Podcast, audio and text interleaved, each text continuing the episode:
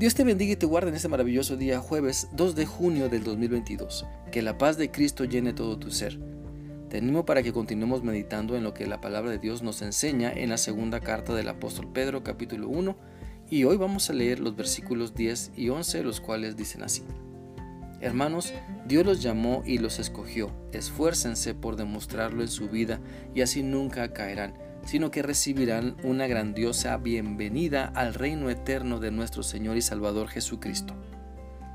El día de ayer meditábamos en el versículo 10 de este pasaje y hoy como pueden ver añadimos el versículo 11 para ponerlo en su contexto, donde se nos dice que Dios nos llamó y nos escogió para que creyendo en Él y añadiendo a nuestra fe todas las virtudes que su palabra nos enseña, así podamos estar con nuestro Señor y Salvador en su reino eterno.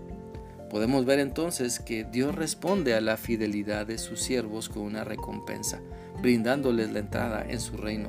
Otra versión usa la expresión que Dios abre las puertas de par en par para que entren los que Él llamó y escogió, lo cual se refiere a todas las personas que han decidido seguir a Cristo y mostrar su fidelidad y obediencia a Él podemos ver que este acto por parte de Dios es un acto paternal. Nuestro Padre Celestial nos abre las puertas del reino celestial y nos recibe porque nos considera sus hijos, para que funcionemos mejor en su reino.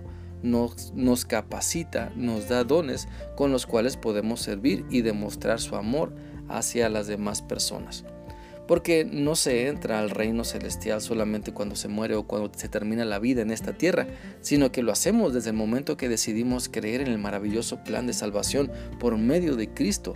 Desde que entregamos nuestra vida a Cristo nos convertimos en hijos de Dios y por ende pertenecemos a su reino.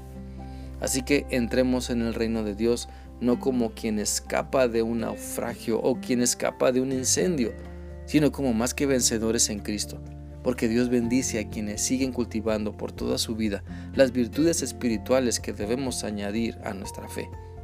Por lo tanto, hay una recompensa para tu esfuerzo por, permanecer en Cristo. Hay recompensa para tu servicio fiel, para tu gozo constante. Hay recompensa por tu dedicación para madurar y no conformarte con una vida cristiana mediocre. Así que empieza a practicar lo que Dios te enseña en su palabra, porque el reino de Dios avanza contigo o sin ti. El reino de Dios bendice a las personas que se sujetan a Él. Por eso es mejor ser parte del reino de Dios, del reino de Cristo, que perderse las bendiciones que Dios nos da cuando le obedecemos. El reino de Cristo es eterno, porque Él es eterno. El reino, el reino de Cristo no está sujeto a limitaciones de tiempo y espacio. Existe para siempre y por siempre, y Él es el Rey eterno que gobierna con justicia y para siempre, como lo dice Mateo 28, 18. Entonces Jesús se acercó y les dijo, Dios me ha dado toda autoridad en el cielo y en la tierra. Por eso esforcémonos por vivir en la voluntad de Dios, porque toda dedicación tiene su recompensa, y su mejor recompensa que Dios nos da es su presencia, sus promesas, su amor, su fidelidad, su gracia, su salvación, la vida eterna, y así podríamos seguir con muchas más recompensas. ¿Acaso hay algo que Dios te da que no sea bueno? ¿Acaso hay algo que Dios te da que no te gusta? Todo lo que recibimos de Dios es maravilloso, entonces la recompensa que Dios nos da por medio de Cristo no tiene comparación pero necesitamos esforzarnos por tener una fe que vaya madurando, una fe viva y eficaz, una fe que se refleje en las buenas obras que realizamos. Dios te invita para que entres en su reino y la puerta es Cristo. Así que cuando lo reconoces como el único que te puede salvar y dedicas tu vida para aprender de Él y poner en práctica sus enseñanzas, entonces las recompensas empiezan a llegar a tu vida las bendiciones que Dios te da, entonces las puedes disfrutar. Entonces comprendes lo que dice el Salmo 84.10.